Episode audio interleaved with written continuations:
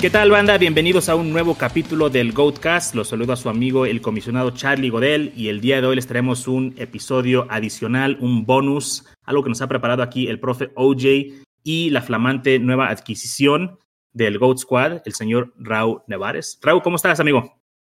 Hola, Carlos, bien. Eh, gracias por, por la presentación, por la invitación y la oportunidad de colaborar con ustedes. Estoy muy contento por hacer algo en este proyecto, que es algo que la verdad me gusta mucho y me apasiona. Y pues muchas gracias por la oportunidad y un saludo a toda la banda que se da la oportunidad de escucharnos. Muchas gracias, Raúl. Y el viejo conocido aquí, el profe OJ. Ah, oye, pues este, saluda a la banda y de una vez dinos, ¿de qué se trata esto? Pues un saludo cordial a todos, un abrazo, Raúl, que sea el primero de muchos de una muy fructífera colaboración. Bienvenido, ya eres parte, ya eres GOAT.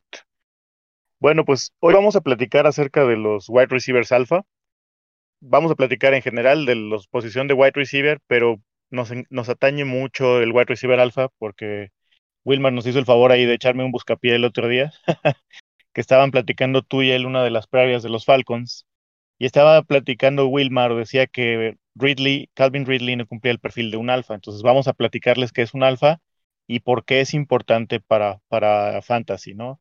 En Dynasty nos clavamos un poco más en este tipo de cosas, pero importa para todos los formatos. Y bueno, sin más preámbulos, em, tenemos varios tipos de wide receivers, como ustedes se habrán dado cuenta. Famosamente, creo que el, diferenciador más conocido que he escuchado que la gente al menos maneja es el slot, ¿no? Y por ahí algunos hablan del field stretcher, pero en realidad hay al menos tres tipos de pass catchers o wide receivers. Eh, el primero de los que se alinean en el, fuera de la línea es el X o el split end, algunos coaches les cambian la nomenclatura, pero esos son como los nombres más comunes. Después tenemos el Y o el slot y tenemos por último el Z o el flanker o field stretcher. Existen estos tres en general y por ahí el ala cerrada que en algunas nomenclaturas se mezcla con el, con el Y, ¿no? Sí, oye, nada más que oh. está apareciendo clase de álgebra, güey, al momento. Eh, ¿Por qué no nos explicas un poquito más? ¿Cuáles son las características del alfa? O sea, además de dónde se alinea, o sea, ¿qué características debemos de buscar en, un buen wide receiver? Bueno, primero está la parte física. Tiene que ser un, tipo alto y con buena corpulencia, ¿no? O sea, no vamos a decir gordo, porque obviamente ellos no son gordos, pero debe tener una relación adecuada de peso y talla, ¿no? O sea, puede ser un tipo alto que rebase regularmente los seis pies una pulgada, obviamente entre más alto es mejor, porque además de, tener este tipo de, de rutas que son muy variadas en el lado débil de la defensa, ellos regularmente tienen la habilidad del famoso contested catch, que para quienes están escuchando estos términos por primera vez no es otra cosa que la habilidad de pelear un balón en el aire con el defensivo. Y entre mejores sean, entre más alto sea su porcentaje de bajar esos pases, mayor va a ser la confianza de su coreback, ¿no? Un ejemplo muy claro de, de un wide receiver con habilidad de contested catch, pues es Julio Jones, ¿no? Es una bestia, literalmente dominante prácticamente contra cualquier corner.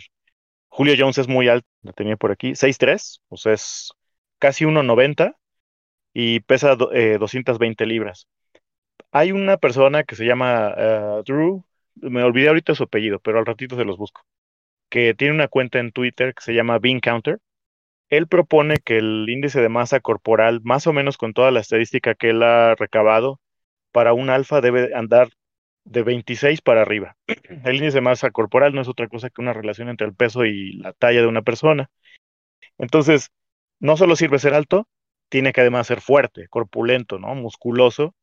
Y esas son, parecieran características obvias, pero es lo que le va a permitir romper el press coverage, porque cuando tú sales a toda velocidad y un corner se te pone enfrente, pues por muy fuerte que seas, si el corner es fuerte, te va a sacar de tu ruta, que es lo que le pasa a Calvin Ridley, ¿no?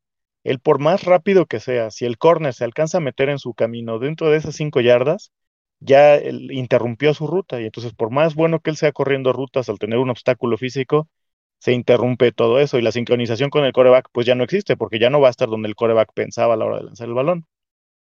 En cambio, Julio es como un tractor, ¿no? O sea, él sale disparado y se lleva lo que le quede en el camino.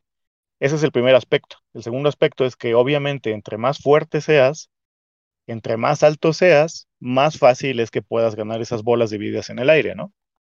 Sí, un ejemplo con, con Calvin Ridley es que eh, cuando, cuando estás viendo un juego de los Falcons se ve comparativamente con otros jugadores hasta un poco delgado. Entonces eso pues tiene que ver con su, con su índice de masa corporal y como dices es lo que lo saca de balance a veces cuando se tiene que enfrentar a un, a un, corner top.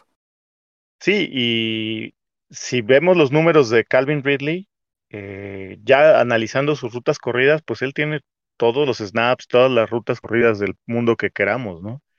El asunto es que cuando ya se enfrenta a un corner que está acostumbrado a pelear con los Julio Jones, con los de Andrew Hopkins, con los Devante Adams del mundo, pues para ese corner es más sencillo cubrir a Calvin Ridley. No quiere decir que sea súper fácil, es relativo a, estas superestrellas de las que estamos hablando, ¿no? Ahora, ¿por qué era muy sencillo, o bueno, por qué era más sencillo para Calvin Ridley en este caso em, jugar con Julio Jones? Porque Julio Jones era el que tenía que ser el, entre comillas, sacrificado de jugar en X, y Calvin Ridley tenía la libertad de moverse en toda la formación ofensiva, ¿no? Y es una cosa que creo que hemos platicado durante mucho tiempo. Creo que ha venido mucho a, la, colación en las conversaciones, por ejemplo, con el caso de Chase y Higgins, ¿no? Que la gente dice, no, es que ya llegó Chase, pues Higgins ahora ya va a perder esto. Pues la realidad es que no es así. O sea, uno, un wide receiver le ayuda al otro a, a jalar marca.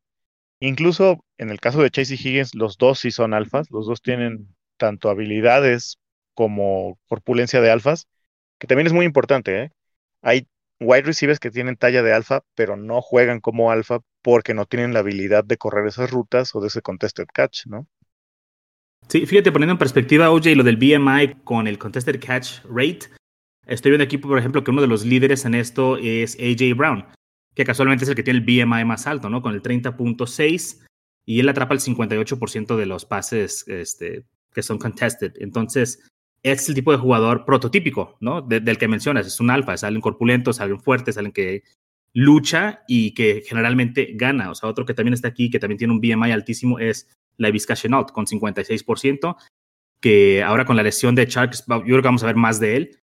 Y pues es muy común ver este tipo de, de conversión de porcentajes en los BMIs más altos. En cambio, si nos vamos al revés, a BMIs por debajo del, del 26, como mencionas, pues hay algunos jugadores que tienen éxito, pero son outliers, eh, como lo es, por ejemplo, Marvin Jones, que está en el 25.7 y tiene 72% de contested catch rate, que es muy bueno, pero no juega la posición de Adam Thielen, exactamente, pero cuando vemos jugadores como Will Fuller con 25.2, que no juega de alfa obviamente, pero el BMI no se lo permite, 36%. A Marqués Valdez Canley, 25 de BMI, 22% de catch rate. Darius Slayton, 25 de BMI, 23 de, catch rate. O sea, los jugadores corpulentos tienen casi el doble o más del doble. Son outliers los que no.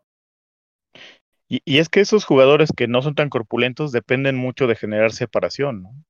Por eso hablabas de Marqués Valdez Scantling o de, o de Calvin Ridley.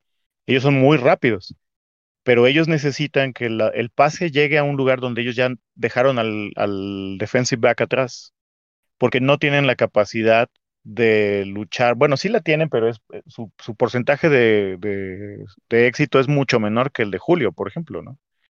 Ahora, ¿por qué es tan importante? ¿Por qué no sería más sencillo decir, pues vamos a hacer todos los esquemas de jugada de tal manera que siempre tengamos abierto a un wide receiver? Pues porque también es muy difícil, también los defensivos cuentan, ¿no? Entonces, eh, la realidad es que los segundos que tiene un coreback para lanzar el balón en la NFL son escasos. O sea, si ustedes los toman con un cronómetro, cada vez es más corto el tiempo que tienen entre que se, suelta el balón, se hace, sale el balón, o el snap, como ustedes le quieran decir, y que los set rushers ya están sobre el coreback. Entonces estamos hablando de una ventana de tiempo de 2 a 3 segundos máximo, ¿no? En de que el coreback tiene que leer tres o cuatro opciones entre sus wide receivers, su running back, su tight end para hacer una jugada de pase. Y pues la gran mayoría de las veces no va a encontrar a alguien abierto. Está difícil. Entonces, ¿qué haces? Pues te, tienes que aventar el volado con tu Julio Jones, con tu Allen Robinson, con tu DeAndre Hopkins, con tu Davante Adams, ¿no? Porque sabes que él tiene una posibilidad importante de bajar una bola dividida contra otro wide receiver. Por eso su volumen es tan importante. Y ya poniéndolo en términos fantasy, siempre hemos sabido que el volumen es el rey en esto, ¿no? Sí, es cierto, por ahí vas a tener un juego de Marqués Valdez Scantling que tenga tres recepciones para 150 yardas y dos touchdowns. Pero cada cuándo pasa eso.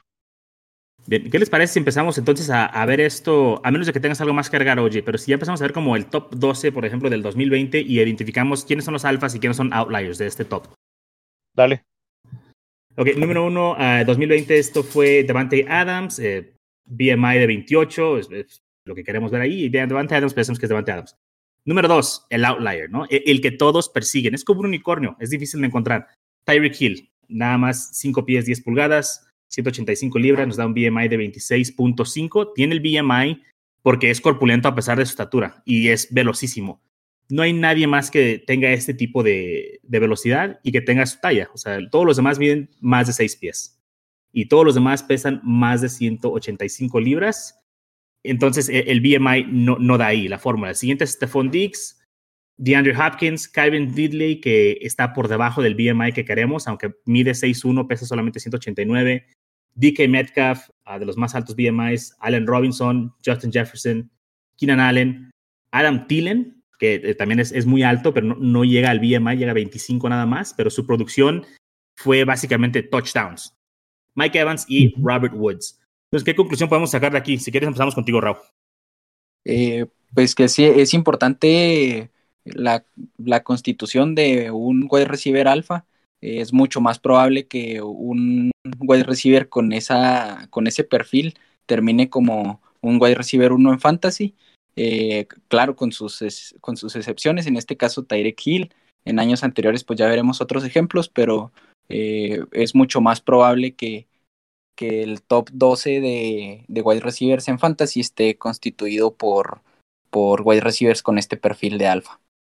Es una excelente observación. Eh, si nos pasamos al 2019, por ejemplo, Oji eh, repite aquí Tyreek Hill está o, no alcanzó a entrar. A ver, Michael Thomas, Godwin, Hopkins, Julio. Fíjate, no, está Hill. El, el, ok, se quedó poquito afuera. Julian Edelman está aquí. Julian Edelman es, el único año, Julian Edelman, en el que está en el top 12, ¿no? O sea, ¿por qué? Porque no es corpulento. ¿Quiénes sí repiten de un año a otro? O sea, que no han estado por lesión. Uh, podemos ver aquí a Keenan Allen, está Allen Robinson, tenemos a DeAndre Hopkins. Todos estos jugadores son jugadores, ¿qué? Alfas, ¿no? Es mucho más probable que repita un jugador alfa en el top 12. Creo que tienes un stat de eso, ¿no, OJ? La probabilidad de que un alfa repita es como 18 veces más que la de un, vamos a llamarle beta. Y en beta englobemos al slot, al Z o al flanker, al field stretcher, como ustedes le quieran decir. Ok. Ahora, y, también importante, es muy importante decir algo, aclarar. No estamos diciendo que solo los alfas van a acabar en el top 12 todos los años en fantasy, porque no es así. Lo que estamos diciendo es que el grueso de los wide receivers dominantes, tanto en yardaje en la NFL, número de pases, touchdowns, como en producción fantasy, porque la producción fantasy no es otra cosa que una fórmula numérica de esa producción de NFL, son los wide receivers alfa y, son por las razones que ya explicamos. Siempre va a haber una excepción a la regla, ¿no? Un Tyreek Hill que es un, pequeño tanquecito súper veloz, o un Julian Edelman que tenía toda la confianza de, Brady, que en ese momento no tenía otras armas en esa ofensiva. Siempre lo ha sabido, ¿no? Steve Smith. O sea, siempre hay jugadores pequeños que pueden producir, pero son outliers. Incluso, Antonio Brown entra también en esa categoría.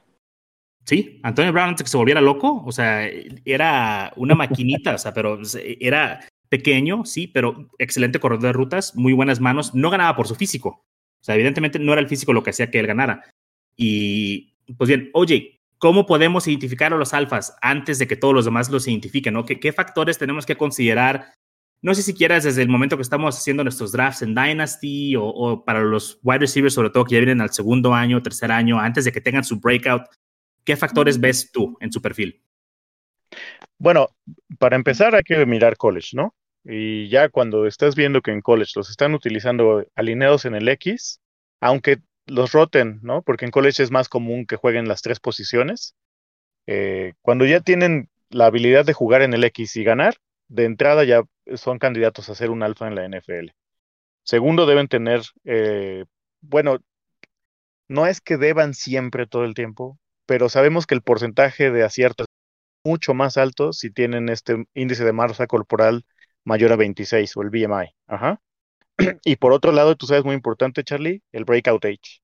Es decir, el breakout age no es otra cosa que a qué edad ellos fueron capaces de ganar el 25% o más del target share de su equipo en college. Es decir, por ejemplo, Rondell Moore lo tuvo a los 18 años. Un chamaquito saliendo de prepa llegó a Purdue y les dijo a todos, quítense, yo soy el más talentoso, no me importa cuántos veteranos haya en este roster. Yo soy tan capaz de abrirme espacio en este, en este equipo que demandó como el 35%, ¿no? Por ahí debe estar ese dato. Entonces, si pueden tener el breakout age de menor a, 20, genial. Pero yo todavía con 20, 20 y fracción, creo que está perfectamente bien. Early declare, oye, como mencionaste, el hecho de que no pasen sus cuatro años jugando en college, queremos ver que se vayan como juniors, ¿no? Que se vayan después de tres años, que es lo más anticipado que se puedan ir. Eso también es muy importante. ¿Y qué otro factor podemos identificar? ¿El draft capital? Eh, sí, puede ser también una de las de los patrones que se sigue en este análisis de, de los últimos seis años de estos wide receivers que no cumplen con el perfil de alfa, eh, que son personajes como Tyreek Hill, Antonio Brown, eh, Adam Tillen, Julian Edelman, etcétera. Eh, no hay ninguno que haya sido drafteado en, la, en las primeras cuatro rondas de draft, entonces eso nos habla también de que todo este tipo de datos son importantes en el proceso de scouting. Correcto, es una importante observación. De, hecho, es algo a lo mejor que puede ser casualidad, pero pues son seis años de datos los que tenemos ahorita, ¿no, Jay? Sí, y cuando ya hay una cantidad de datos tan importante, quiere decir que tiende más a ser una el reflejo de una situación que una casualidad, ¿no? Ahora, del, nada más, del early declare no es eh, una cosa arbitraria, tiene una razón, y la razón es que esos chicos son, son tan talentosos que ya les queda chico college, ¿no? Ellos necesitan competencia más dura y por eso se tienen que mover temprano a la NFL, además de que pues, el incentivo económico, ¿no? Completamente de acuerdo.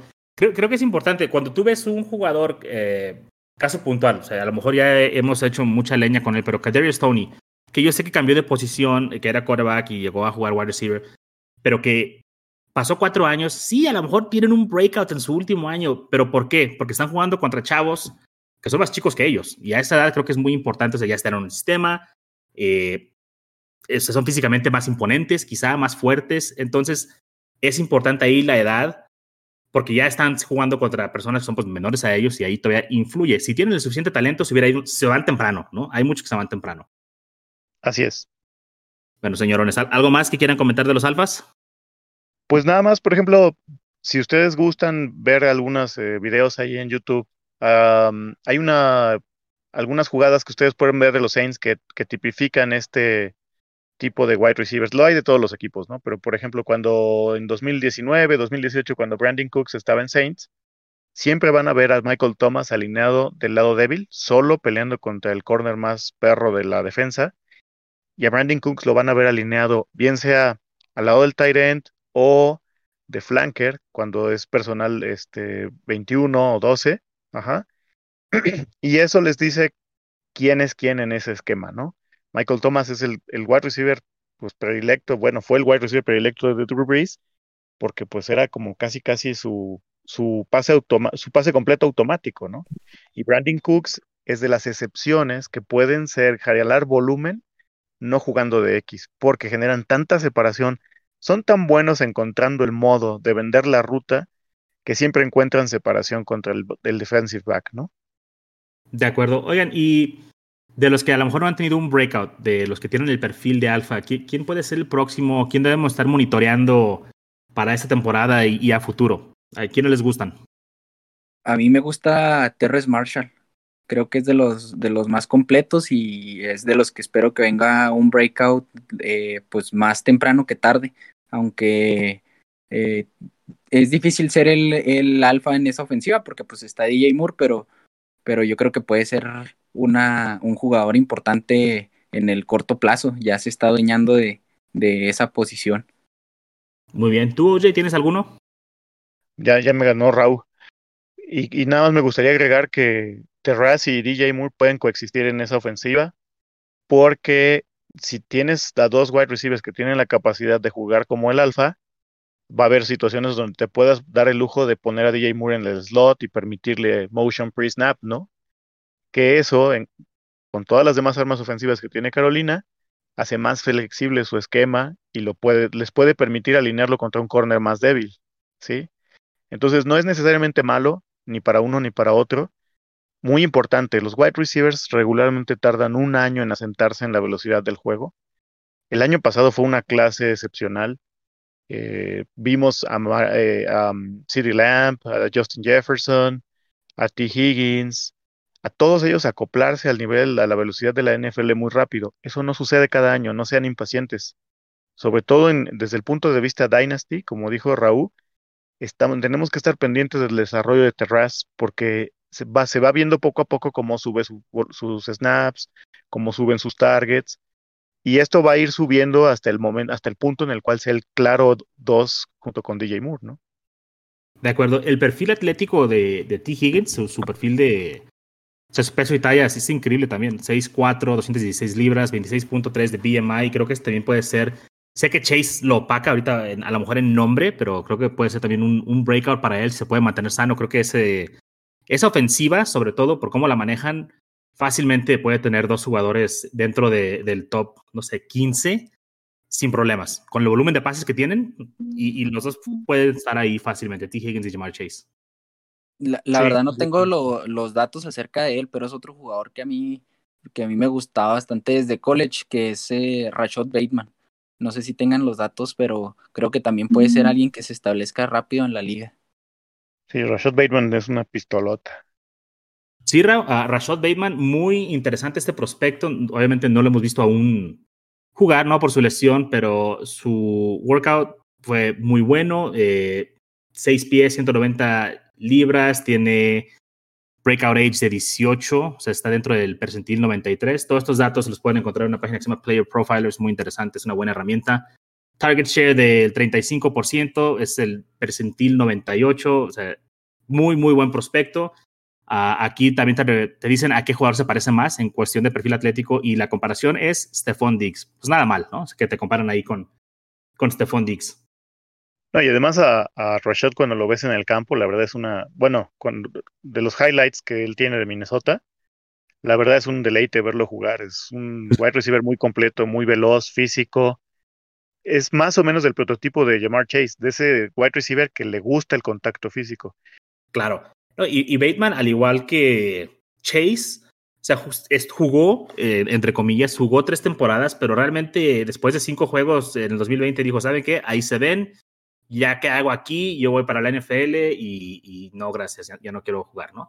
Y, aparte, cinco, juegos nada más. Bateman tiene este, la ventaja sobre en el equipo que cayó, que no hay un no hay un wide receiver con esas características físicas, son todos creo que es el faltando por verificar, pero debe ser el más grande de, de ese, de ese roster. Pues quizás no el más grande, pero eh, es seguramente el de mayor talento, ¿no? Este, sí. Sin demeritar lo de Hollywood Brown, realmente no es el, el que tú quieres de prototipo como un wide receiver uno. Perfecto, quizá para field stretcher o slot o lo que tú quieras, pero Bateman es más, eh, tiende más a jugar, ¿no? Como un alfa, como un X. Sí. Y también les llaman este wide receivers de posesión, ¿no? porque son los que te ayudan a mantener la posesión viva. Es el que buscas en tercera y ocho, es el que buscas en segunda y once, ¿no? Porque segurito que te va a agarrar la bola. Desde ese punto de vista, Raúl, ¿tú cómo ves? Este, ¿Piensas que, que Marquise va a bajar un poco ahora que empieza a agarrar vuelo Bateman? ¿O cómo, cómo ves la situación en general de ellos dos ahí en Ravens? Pues yo, sí veo regresión en cuanto a lo que a lo que hizo Marquise Brown las primeras semanas porque creo que no es sostenible pero también pienso que le puede beneficiar tener a alguien en esa ofensiva como Bateman que, que cargue a los, a los demás corners hacia él y creo que les puede ir bien a los dos en ese sentido. Regresión de Marquise Brown yo sí veo porque no, no creo que tenga el talento para sostener lo que hizo las semanas 1 y 2 durante toda la temporada, aparte pues del bajo volumen de, de la ofensiva de, aérea de Baltimore pero principalmente por talento yo no, no creo que sea sostenible lo que hizo Marquise Brown en semanas 1 y 2. Desde el punto de vista Dynasty, utilicen estos datos. Nosotros vamos a estar subiendo más hilos, obviamente vamos a subir nuestros rankings, les vamos a platicar qué wide receivers pensamos que caen en este molde, obviamente con datos, con algún estudio de film. La verdad es que estudiar film es complejo, no cualquiera lo puede hacer. Nosotros tratamos de hacerlo, pero pues es demanda mucho tiempo y demanda además de, de especialización.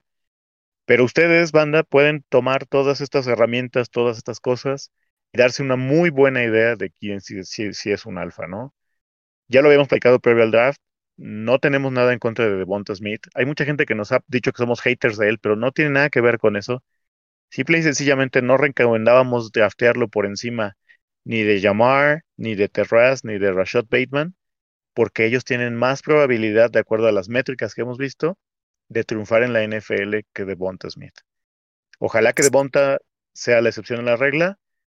Hasta ahora me quedo con la jugada de, este lunes contra Dix, que Dix no tuvo más que desplazarlo un poquito para que no pudiera cachar la bola. Creo que hasta fue intercepción ese pase, ¿no? Claro, y puede que Devonta Smith sea el que rompa la sequía, ¿no? De que no ha habido alguien que no sea perfil alfa que termine dentro del top 12 drafteado en los primeros cuatro rounds. Vamos a, a ver si él lo logra hacer yo creo que hay que pegar para la banda un hilo, ¿no? Con, a lo mejor con los stats o con la descripción de los alfas y, listar a lo mejor el top 12 de la temporada pasada, quién es alfa y quién no, pues para que lo vean visualmente, para, para que se entienda, ¿no? Eh, y creo que es un dato que nos puede decidir mucho. Si bien ya esta temporada ya hicimos nuestros drafts, lo que tú quieras, pero para de aquí en adelante o si buscamos comprar algún jugador, por ejemplo, yo, todavía, estoy activamente buscando a Allen Robinson porque yo siento que tiene que regresar a la media y es el jugador también con un perfil alfa. Y hay pocos de esos. Realmente no es como que cada equipo tenga uno, ¿no? O sea, es, es algo que no podemos descontar y cuando hay disponibles alfas, yo pienso que hay que comprar. Creo que es buen momento para Robinson. Entonces, ¿qué les parece, chicos, si lo ponemos ahí en un hilo en Twitter y en Facebook para que vean visualmente esta lista? ¿Les parece bien? Perfecto. Sí, con gusto. Uh, bueno, eh, sin más, pues banda, muchas gracias por escuchar este mini episodio de los Wide Receiver Alpha. Si tienen alguna pregunta o si tienen algún otro tema que quieran que abordemos, pues con mucho gusto les atendemos. Síganos en redes, por ahí mándenos algún mensaje. Estamos en Facebook y Twitter como Goat Squad FF y en Instagram como Goat Squad-FF. Y les vamos a dejar también el link para el chat de WhatsApp en la descripción del podcast para que se puedan unir ahí y pues cotorrear un rato y hablar de, de fantasy. Ahí pueden encontrar a Rau a OJ, Wilmar, Antonio, Rey, Jaso, todos. Ahí estamos todos, entonces ahí podemos atender sus, sus preguntas. Pues amigos, muchas gracias y gracias, banda. Hasta luego. Hasta luego.